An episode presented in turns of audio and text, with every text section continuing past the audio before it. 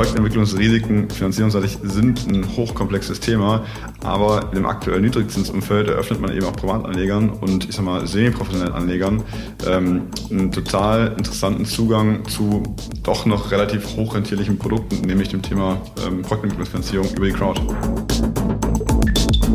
Und das ist Thema Wohnen und insbesondere auch preisgedämpftes Wohnen ein ganz großes. Also ist für uns total wichtig Nachbarschaft ein, wir binden die Lokalpolitik ein und stellen uns als Entwickler mit unseren Interessen, mit unserer, in Anführungszeichen, Weisheit mal einen Ticken nach hinten, sondern sagen, ähm, das Volk im Sinne der Nachbarschaft soll in einem strukturierten Verfahren die Möglichkeit haben, das Stadtquartier mitzugestalten.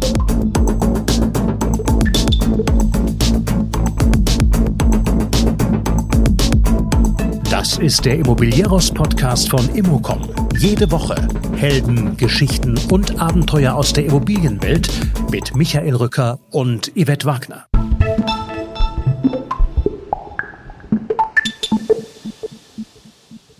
Tillmann will immer Lösungen, sagt eine Mitarbeiterin kurz vor dem Podcast. Tillmann Gartmeier hat mit Cube Real Estate einen Projektentwickler mit zwei Milliarden Realisierungsvolumen aufgebaut. Denn der Schwabe findet meist eine Lösung. Die Expansion von Cube leitet er im vergangenen Jahr mit der Gründung von Niederlassungen in Hamburg und Frankfurt ein. Tilman Gartenmeier ist kein Mann des Stillstandes und des Wartens. Da beispielsweise Kompetenz zum Energiekontracting bei jedem Projekt gebraucht wird, gründete er genau dazu ein Tochterunternehmen. Im Podcast spricht er außerdem über Eigenkapitalersatz, über Crowdfunding, darüber, was Kirchturmpolitik und zwei Stunden Fahrzeit miteinander zu tun haben, wie er ideale Werte für sein Unternehmen übersetzt, darüber, was experimentelles Wohnen ist und wo er auf jeden Fall eine Niederlassung haben möchte. Viel Spaß beim Hören und nicht vergessen. Aktuelle News aus der Immobilienbranche gibt es jederzeit auf immocom.com und natürlich in unseren Podcasts.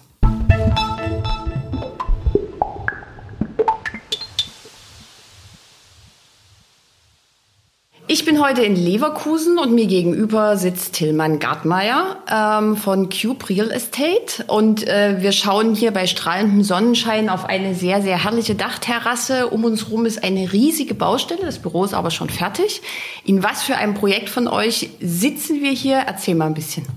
Ja, hallo zusammen und ähm, herzlich willkommen nochmal in Leverkusen erlebt man, glaube ich, auch nicht jeden Tag. Wir sind heute in dem äh, in unserem Büro, den Cube Offices 574, wie sie heißen, ähm, der erste Bauausschnitt unseres großen Quartiers in Leverkusen und gucken jetzt auf unsere Quartiersentwicklung Cube Factory 577, die jetzt gerade so zur Hälfte im Rohbau steht. Das sind Bestandsgebäude? Tatsächlich stand auf dem ganzen Grundstück mal eine riesige Halle drauf. Ähm, es war ein altes Bahnausbesserungswerk. Das haben wir zu Großteilen abgerissen. Ähm, rechts sieht man noch so eine Bestandshalle. Da wollen wir mal unseren neuen Unternehmenssitz für ab 24 ähm, realisieren. Der Rest werden Projektentwicklungen, die wir dann irgendwann auch verkaufen werden. Ah, okay. Äh, an den äh, Zäunen, an den Bauzäunen stehen so Worte wie Zukunft, Transparenz, Vision, Zuverlässigkeit direkt da vor unserer Nase. Genau. Steht das für Cube? Äh, ja, definitiv. Zumindest sagen wir es und wir versuchen es zu leben. Okay. ähm, das Jahr 2020, alle ächzen unter der Pandemie. Äh, wenn man die Veröffentlichungen von euch liest, lief das ja optimal. Ihr habt ganz, ganz viele Projekte angekauft. Ihr habt Standorte in Frankfurt und Hamburg eröffnet. Trügt das oder ist es wirklich für euch alles schön? Trügt, würde ich, oder kann, kann ich gar nicht so beantworten. Ich glaube, man muss es ein bisschen differenziert sehen. Es gibt ja eine Außenwahrnehmung, es gibt eine Innenwahrnehmung ähm, und auch die, die, die Worte, um mal darauf zurückzukommen, äh, das sind Dinge, die wir leben wollen. Das klappt mit Sicherheit nicht in jedem Moment im Alltag und so ist auch in der Wahrnehmung, was das Thema Presse, äh, Schrägstrich neue Projekte in der Presse angeht. Ähm, da sind natürlich auch ein paar Projekte aus der Vorzeit gewesen, das heißt aus 2019, die irgendwie ein bisschen länger im Ankauf gebraucht haben oder die nicht veröffentlicht werden durften aber ich glaube, man kann sagen, ähm, oder wir würden sagen, dass wir trotz der aktuellen Situation oder trotz dieses, dieses äh, umtriebigen und turbulenten Jahres uns doch sehr gut gewappnet sehen und ich glaube auch ziemlich gut bislang durchgekommen sind. Ihr habt in diesem Jahr äh, in Bremen ein Grundstück äh, erworben, 6000 Quadratmeter, relativ genau. zentral. Was soll dort entstehen? In Bremen am Hauptbahnhof soll entstehen, ist tatsächlich wirklich ein Gleis 1 des Bremer Hauptbahnhofs. Da sind wir auch relativ stolz, ähm, weil es sozusagen eigentlich für uns das Tor zumindest der äh, Bahnwelt nach Bremen ist und damit auch ein relativ visibles Projekt werden wird. Ähm, da sollen entstehen einige Apartments, ähm, ein kleiner Teil Gewerbeflächen, gerade im EG-Bereich mit vielleicht Lebensmittel und äh, Gastronomie. Und da sind wir gerade noch in Überlegungen, ein Shortstay-Konzept, das heißt irgendein Art betriebenes Konzept neben den reinen Wohnapartments. Okay, okay. Äh, der Norden hat es euch ja so ein bisschen angetan, weil Hamburg, habe ich ja schon gesagt, ähm, Warum der Norden? Oder gibt es noch andere Städte als Hamburg und Bremen, auf die ihr so ein bisschen schaut? Total. Also zum, zum Norden muss man sagen, äh, A finde ich Hamburg total genial. Also ich bin äh, geboren in der Nähe von Stuttgart, im Schwabenland, äh, habe in der Nähe von Frankfurt studiert und lebe jetzt seit knapp acht Jahren in Köln. Ich mag das Rheinland gerne. Ähm, ich muss aber auch sagen, ähm, ich finde Hamburg ist, ist eine der schönsten deutschen Städte, die ich, äh, oder meiner Meinung nach. Und ähm, ich finde aber die Ecke genial. Ja, und gerade das Maritime und dazu und zum Meer auch, das, das hat es mir total angetan. Wir haben ähm, seit Beginn unserer äh, Firmengeschichte öfter schon mal das eine oder andere Grundstück in Hamburg angeschaut, haben dann aber irgendwann die Entscheidung getroffen zu sagen, ähm, wir wollen immer maximal zwei Stunden Fahrentfernung von unseren Projekten entfernt sein, also Autofahrentfernung im Prinzip, weil wir ansonsten nicht das Gefühl haben, das Projekt wirklich in der Hand zu haben und Herr der Lage zu sein. Und damit sind eigentlich Projekte vor einigen Jahren in Hamburg immer ausgeschieden, weil wir gesagt haben, ne, der Weg ist zu weit von uns, um es von hier aus zu steuern. Ähm, trotzdem wollten wir irgendwann mal tätig werden und das ging dann für uns über das Thema Standortkonzept. Das heißt, ähm, wir haben uns überlegt, dass wir Leute finden, die unsere, unsere Werte auch widerspiegeln und die für uns als Geschäftsführer vor Ort und auch als, ich sag mal, Unternehmer vor Ort sozusagen im Konzern oder im, im Unternehmen, im Universum Cube agieren und so einen Standort von sich aus aufbauen. Sehr eigensinnig, aber und mit viel irgendwo Eigenverantwortung. Und damit haben wir äh, letztes Jahr zum Glück erfolgreich beginnen können. Einmal in Hamburg eben mit dem Standort Nord und einmal in Frankfurt mit dem Standort Mitte, wie er bei uns heißt.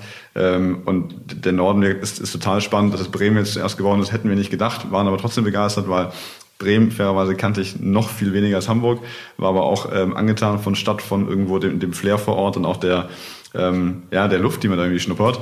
Und um auf die Frage nochmal zurückzukommen, welche Städte noch? Ich glaube, es gibt eine ganze Reihe von Städten, irgendwie auch diese, diese kleineren Städte im, um Hamburg herum, die total spannend sind für uns, gerade aus dem Aspekt auch kleinstädtisches Wohnen oder studentisches Wohnen. Mhm. Ähm, eine Eröffnung eines Hamburger Standortes ist ja jetzt nicht so wild. Das machen sicherlich ganz viele, weil Hamburg erstens eine schöne Stadt ist und zweitens auch für die Branche ja eine sehr reizvolle Stadt. Was mich viel mehr erstaunt hat, ist die Personalie dahinter. Karl von Stechow, Gründer von Zinsland, ausgewiesener Finanzexperte, äh, ist auch Vorstand im Verein German PropTech. Ähm, wie kommt es denn dazu? Sehr gute Frage. Also erstmal äh, muss man, glaube ich, sagen, äh, ist, ist Fritze, äh, wie er sich selbst nennt, deswegen dürfen wir ihn auch so nennen, äh, eine total tolle Persönlichkeit. Also ich glaube, das ist ähm, die, die Art von Mensch, mit der sie einfach oder mit der du und äh, wir auch als Cube total gern zusammenarbeiten wollen. Ähm, ich kenne Fritze schon länger tatsächlich aus seiner Zinslandzeit noch, weil wir auch ein Projekt mit ihm gemeinsam finanziert haben. Tatsächlich das, das hinter dir steht, nämlich das Rote in Frankfurt. Das ist äh, auch unter anderem crowdgefundet worden durch Zinsland vor einigen Jahren. Ähm, Fritze selbst habe ich, glaube ich, kennengelernt, so 15. Also wir ähm, kennen uns schon seit ein paar Tagen mehr. Ähm, ich glaube, man, man kann ihm auch äh, zu Recht anhängen, dass er eine sehr umtriebige Persönlichkeit ist und irgendwo äh, Kontakte sucht. Ähm, unser neuer Geschäftsführer für den Bereich Finanzen, Bernd Hütter, der jetzt seit äh, etwa einem Jahr bei uns ist, kennt ihn auch schon seit einiger Zeit und die sind, ich glaube, sogar noch länger als wir zwei in einem guten Austausch gewesen und wir haben irgendwann überlegt, ähm, wen können wir für Hamburg nehmen? Wollen wir jetzt mit dem Headhunter irgendwo relativ neutral das Thema rangehen? Kennen wir aus dem Netzwerk Leute? Und ähm, dann sagte Bernd damals, ich glaube, wir saßen abends zusammen, ähm, was ist denn eigentlich mit Fritze?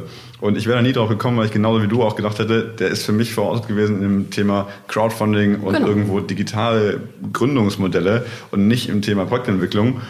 Und dann haben wir überlegt und gesagt, eigentlich suchen wir ähm, einen Mensch, einen Typ, ja, und nicht irgendwo ähm, eine, eine Funktion. Deswegen war uns das immer wichtiger als, also deswegen war uns immer wichtiger, eine, eine, einen Charakter da sitzen zu haben, als jemand, der vielleicht ähm, fünf äh, äh, Universitätstitel hat und Projektentwicklung seit zehn Jahren betreibt und das wirklich in Anführungszeichen inhaltlich drauf hat, sondern uns war immer wichtiger, dass der Typ im Sinne von Verlässlichkeit, Werte und den passen zu uns ähm, irgendwo harmoniert. Und da war sehr schnell irgendwo ein Haken dran.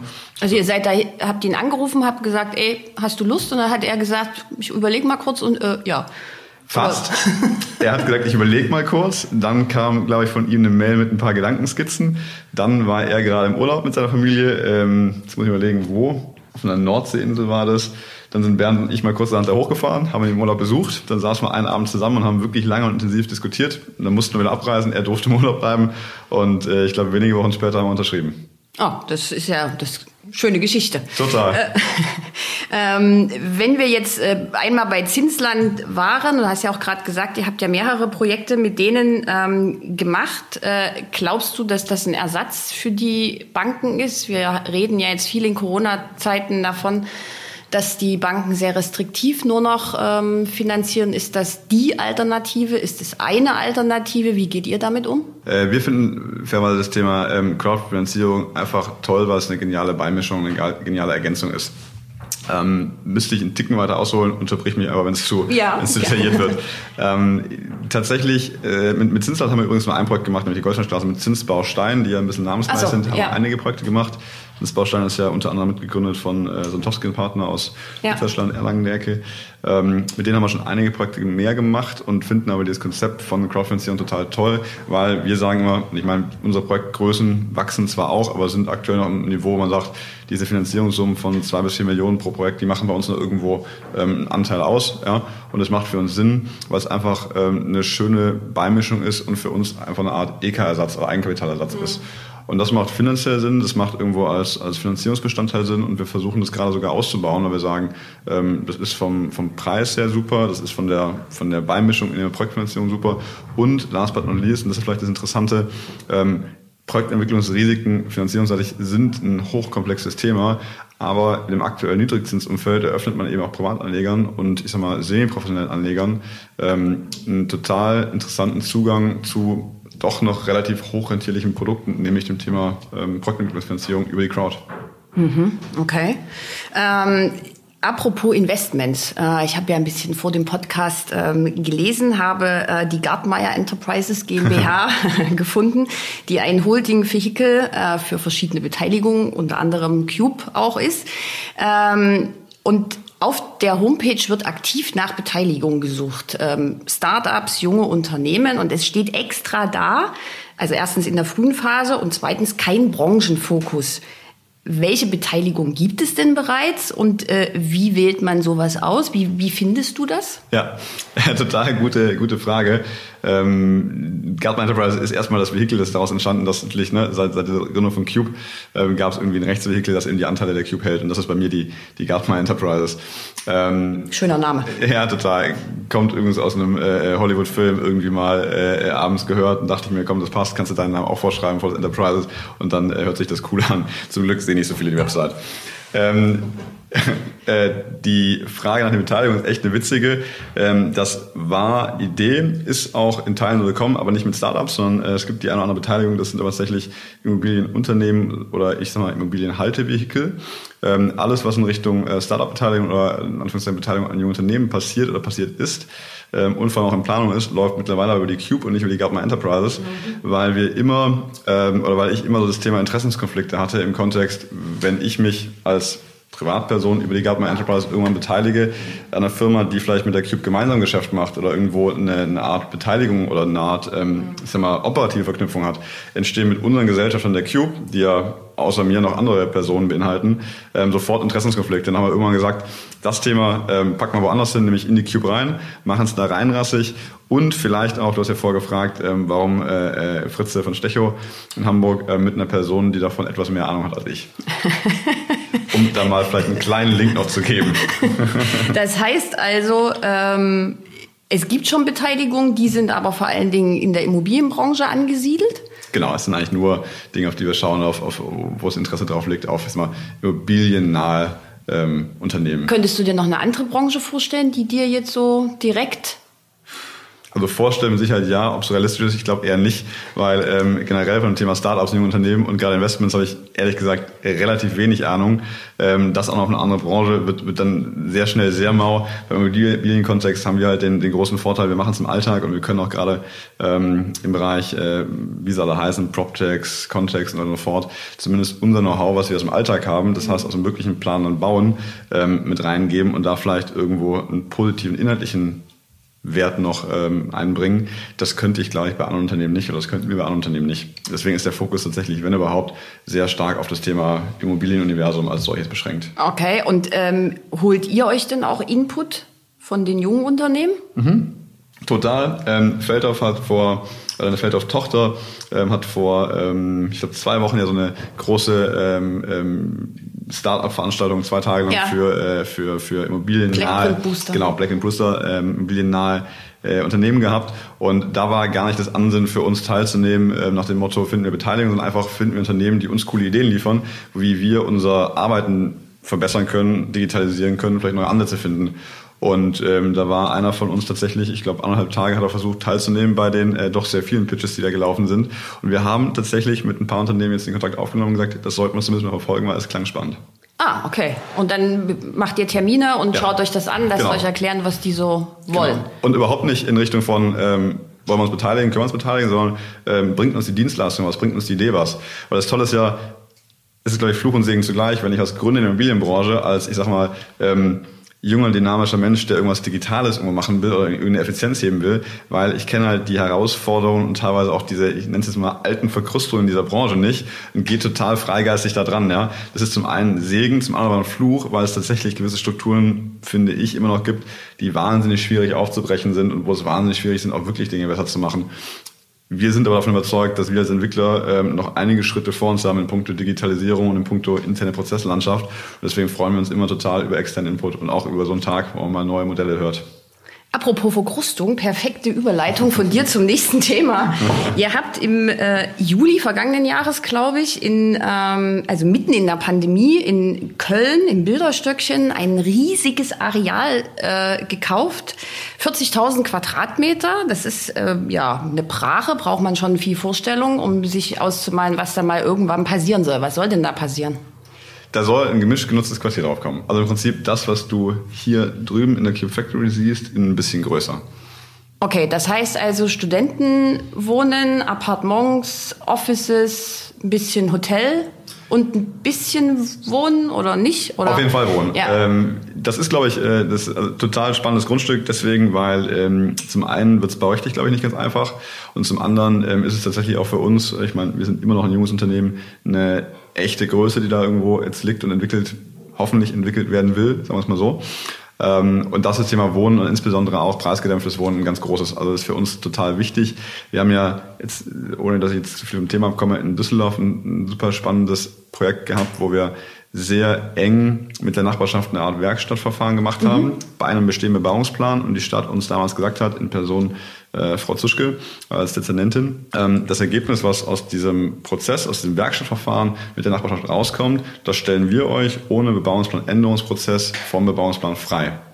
Haben sie gemacht. Wir haben dann kurze Zeit später, nachdem das, dieses Werkstattverfahren äh, fertig war, und ich meine, die Nachbarschaft war besagte Kiefernstraße, ähm, ist eine sehr aktive Nachbarschaft, die sehr eigene Interessen hat und die haben uns auch schon ganz schön durchgerüttelt, kann man sagen. Im Nachhinein würde ich wirklich sagen, im positiven Sinne. Aber worauf ich hinaus wollte, ähm, dieses Werkstattverfahren ist geendet in der Planung. Die Planung haben wir im Prinzip eingereicht, also als Bauvoranfrage. Und die Stadt hat, die Stadt Düsseldorf hat uns innerhalb von zwei Wochen diese Bauvoranfrage positiv beschieden zurückgegeben. Zwei Wochen. Zwei Wochen? Zwei Wochen.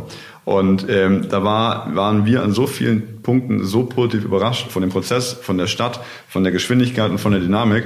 Und ähm, wir sind von der Baumasse deutlich nach oben abgewichen, was der Bauungsplan sagte, haben dafür über einige Dinge ähm, mit in die Planung aufgenommen und verpflichtend mit, mit eingeplant, wie Ateliers, gefördertes Wohnen, ähm, experimentelles Wohnen, wie es aktuell heißt was eben was Wohngemeinschaft. Ist experimentelles Wohnen. Sehr breiter Begriff. Das ist im Prinzip der Begriff für Wohngemeinschaften, sag mal für, ähm, ich formuliere es mal vorsichtig, Menschen, die gemeinsam ihr Wohnen und Leben gestalten wollen. A, im Punkto, ich baue meine Wohnung zum Teil wirklich selbst aus, ja, ah, okay. streich die, baue sie selbst aus und gestalte sie von Grundrissen selbst. Und B, ähm, habt, glaube ich, eine etwas ähm, liberalere Vorstellung, wie Wohnen in, der, in den nächsten Jahren, Jahrzehnten aussieht. Ja, das heißt, verschiedene Menschen, verschiedene Altersgruppen komplett in einer Wohngemeinschaft zusammen. Also wie so eine Kommune. Das wäre, glaube ich, der alte Begriff. Experimentelles Wohnen ist der neue Begriff. Ja, okay, ich, aber haben wir auch gelernt. ähm, ist aber deswegen total interessant, weil war da gefordert, ist da gefordert. Äh, haben uns auch darauf eingelassen und im Gegenzug dazu, dass wir da in Anführungszeichen mitgegangen sind, hat die Stadt gesagt, alles klar, wir stellen euch das frei, die Abweichung, die ihr braucht. Und so haben wir es geschafft, wirtschaftlich auf die Wünsche der Nachbarschaft einzugehen und trotzdem ein wirtschaftliches Projekt irgendwo auf dem Papier hinzu, hinzukreieren.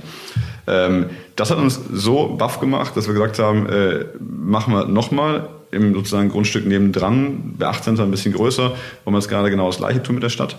Äh, haben wir letzte Woche eine, ähm, die positive die Zustimmung der Bezirksvertretung bekommen, also die Zustimmung zu dem, zu dem Vorhaben an sich, zu dem Werkstattvorhaben.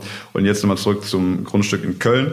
Ähm, genau gleiches haben wir da vor. Nämlich, dass wir sagen, wir binden die Nachbarschaft ein, wir binden die Lokalpolitik ein und stellen uns als Entwickler mit unseren Interessen, mit unserer, in Anführungszeichen, Weisheit mal einen Ticken nach hinten, sondern sagen, ähm, das Volk im Sinne der Nachbarschaft soll in einem strukturierten Verfahren die Möglichkeit haben, das Stadtquartier mitzugestalten. Natürlich muss es wirtschaftliche Rahmenbedingungen geben, natürlich sind wir auch Zahlenunterleger am Ende des Tages, aber ähm, wir wollen es hier möglich machen, dass auch Politik und Nachbarschaft mit kreiert, mitwirkt und dass wir am Ende des Tages also auch wieder hier ein Quartier schaffen können von der Konzeption, was tatsächlich durch die Nachbarn und die nähere Umgebung mitentwickelt, mitbestimmt worden ist. Ihr habt jetzt ein Realisierungsvolumen bei Cube von ungefähr?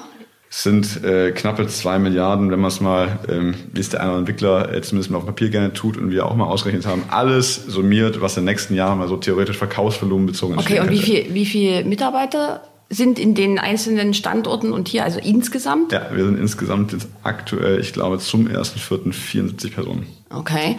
Ähm, jetzt ist ja aber Köln nicht Düsseldorf. Äh, und das ist ein Riesenprojekt. Ja. Wenn da jetzt, also beim Bürgerdialog, Beteiligung kann auch immer mal was schiefgehen. Ja. Ähm, es kann sich über Jahre, Jahrzehnte, bin jetzt mal Zehn. ganz pessimistisch, ja, kann sich das ähm, hinziehen. Du hast aber da trotzdem keine Angst davor. Du gehst da frohen Mutes rein, hast keine Angst vor Steinen, die im Weg liegen. Ich formuliere es mal so.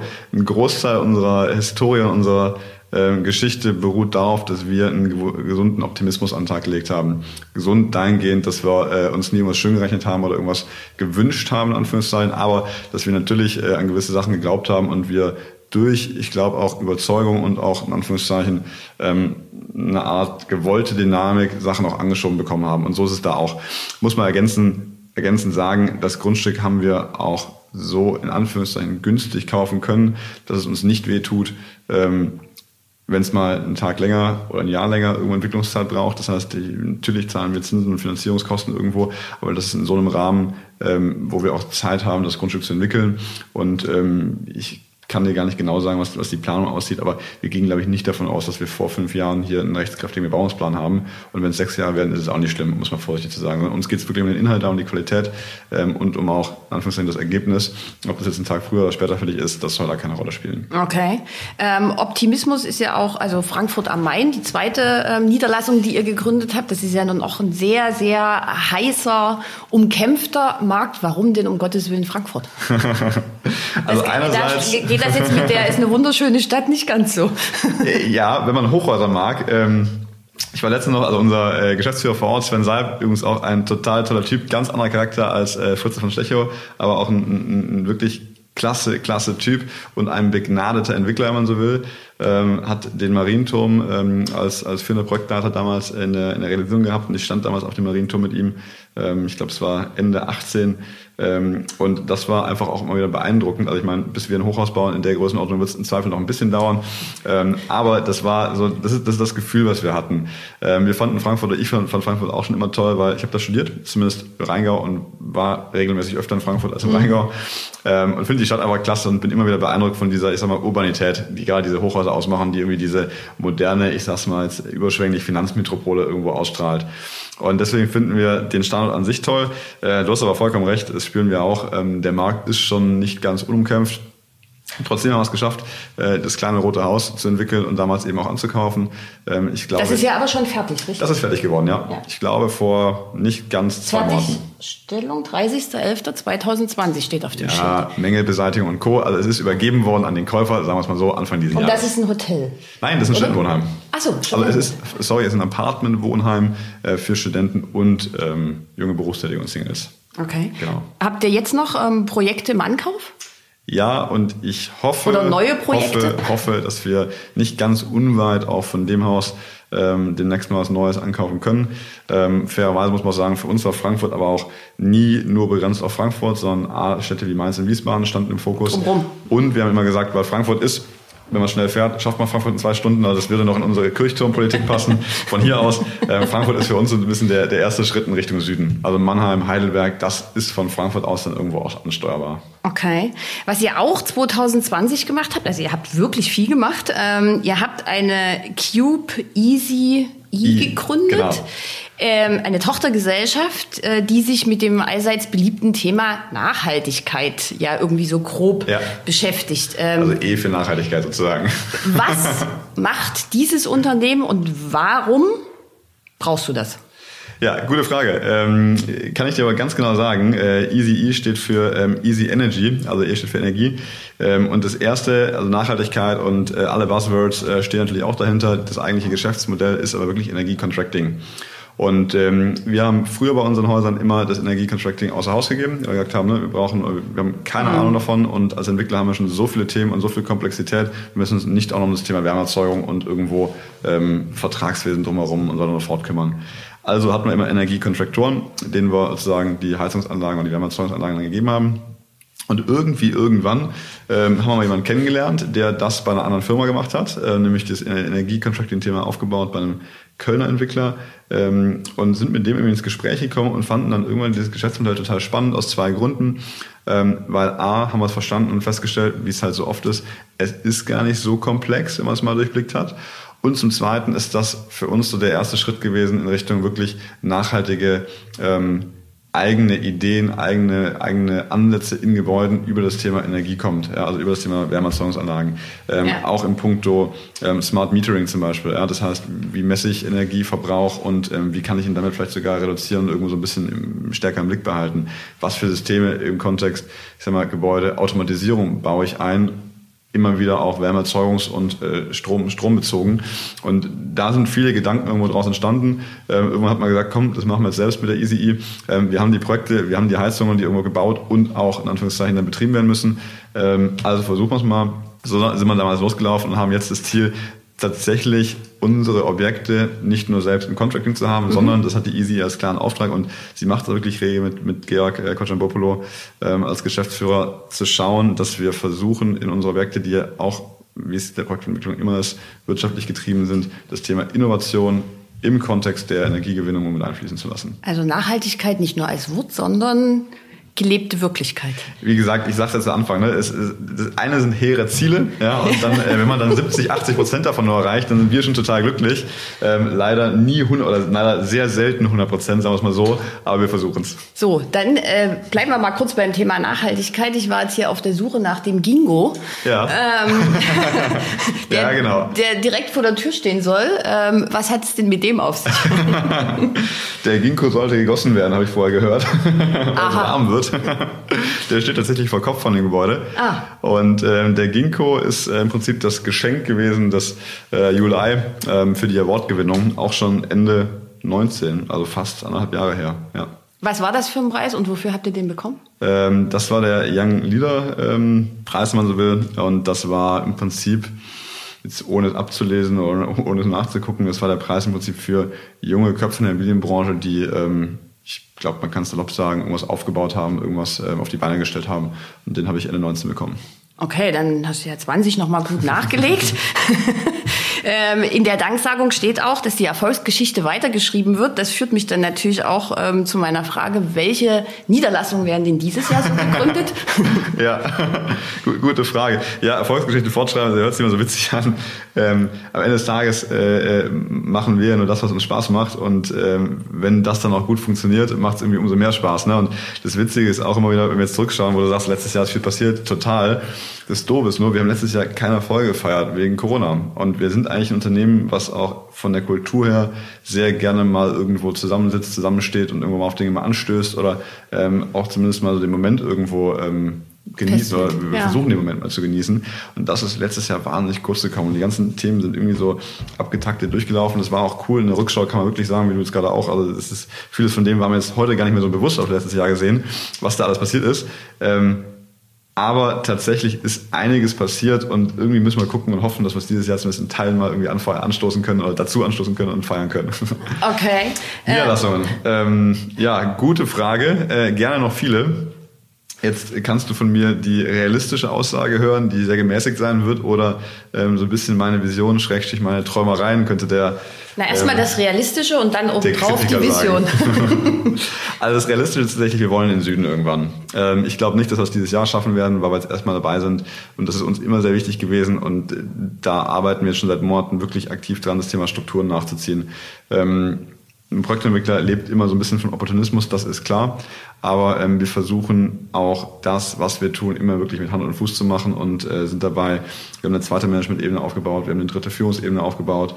Ähm, wir sind ganz stark daran, Prozesse zu strukturieren und irgendwo auch mit den Standorten ein Doing zu finden, was nicht so ist, was machst du in Hamburg, was machst du in Frankfurt. Ach, ihr könntet ja miteinander reden, sondern irgendwo eine Einheitlichkeit reinzubringen, ähm, Effizienz reinzubringen. Ja, äh, und das ist wahnsinnig viel Arbeit, merken wir. Äh, macht auch Spaß, wenn es dann wirklich das Arbeiten leichter macht. Man merkt, oh, guck mal, man kann irgendwie dem oder dem irgendwie das Handwerk ein bisschen leichter machen. Aber dieses Jahr werden wir, glaube ich, ähm, das, das Standortentwicklungsthema äh, ein bisschen ruhiger angehen. Da müssten wir schon sehr schnell vorankommen mit den Strukturen und das, das nehme ich jetzt erstmal nicht an.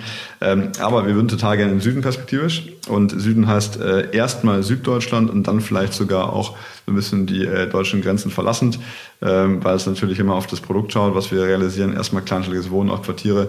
Ähm, natürlich auch noch andere Länder gibt, wo das irgendwo funktioniert. Mal vorsichtig. Also Expansion nach Österreich oder also ich habe mir sagen lassen, dass der österreichische Markt, der Wiener Markt auch sehr hart umkämpft ist ja. und ich glaube gerade eine nicht ganz einfache Zeit durchlebt in diesen Tagen, ähm, ohne konkreter darauf einzugehen. Tatsächlich könnte das eine Idee sein. Mein persönlicher Traum ist so ein bisschen vielleicht eher von hier aus Leverkusen nach links zu gehen auf der Karte nach Westen, nämlich Richtung Holland ähm, finden wir, sitzen wahnsinnig tolle Architekturunternehmen erstmal oder Architekturbüros erstmal und zum anderen wirklich noch Städte, die hier sehr nah dran sind, Richtung Politik. Mhm. ja, das heißt, innerhalb von zwei Stunden erreichbar wären. Und wo das Thema studentisches Wohnen, kleinteiliges Wohnen, ähm, aufstrebendes Produkt ist, plus ich noch eine Entwicklungsfähigkeit von Städten habe, die vielleicht hier teilweise irgendwo so ein bisschen an ihre Grenzen kommt. Wundmann sagt ja äh, dem Land nach, dass da die Zusammenarbeit mit den Behörden sehr, sehr, sehr viel besser ja. funktioniert als in Deutschland, weil die Absolut. meistens ja irgendwie halbtags noch einem richtigen in Anführungsstrichen Job nachgehen. Ja, ich, also ich, ich, ich schräg, wir haben da auch echt viel gehört. Ähm, wir machen nämlich, wir haben vor Corona, da sind wir schon wieder, äh, jedes Jahr eine Architekturexkursion mit der Firma nach ähm, Holland gemacht haben auch wirklich einige Büros, mit denen wir jetzt ähm, viel und, und vermehrt zusammenarbeiten. Und äh, meine absolute Lieblingsstadt auf dieser Welt ist Rotterdam. Ja. ja. Also das ist, äh, mich kriegt keine andere Stadt so sehr gefangen wie die. Ja. Das, die vereint das Maritime von Hamburg, hat aber noch den Großstadtflair von Frankfurt und noch irgendwie die Kreativität vielleicht von New York. Also es ist wirklich ein absoluter Traum. Und seit 2014 bin ich, glaube ich, regelmäßig, also mindestens einmal im Jahr in Rotterdam gewesen. Und wenn man die Stadt beobachtet, was da passiert ist, an Gebäuden, an Architektur, aber auch an Infrastruktur, das ist Wahnsinn. Also es ist einfach nur beeindruckend. Dann verabreden wir jetzt hier, wenn ihr dann nach Rotterdam geht, dann komme ich mal zu Besuch in eure, in eure Niederlassung. Tim ja. Gartmeier, vielen Dank für das Gespräch. Sehr gerne.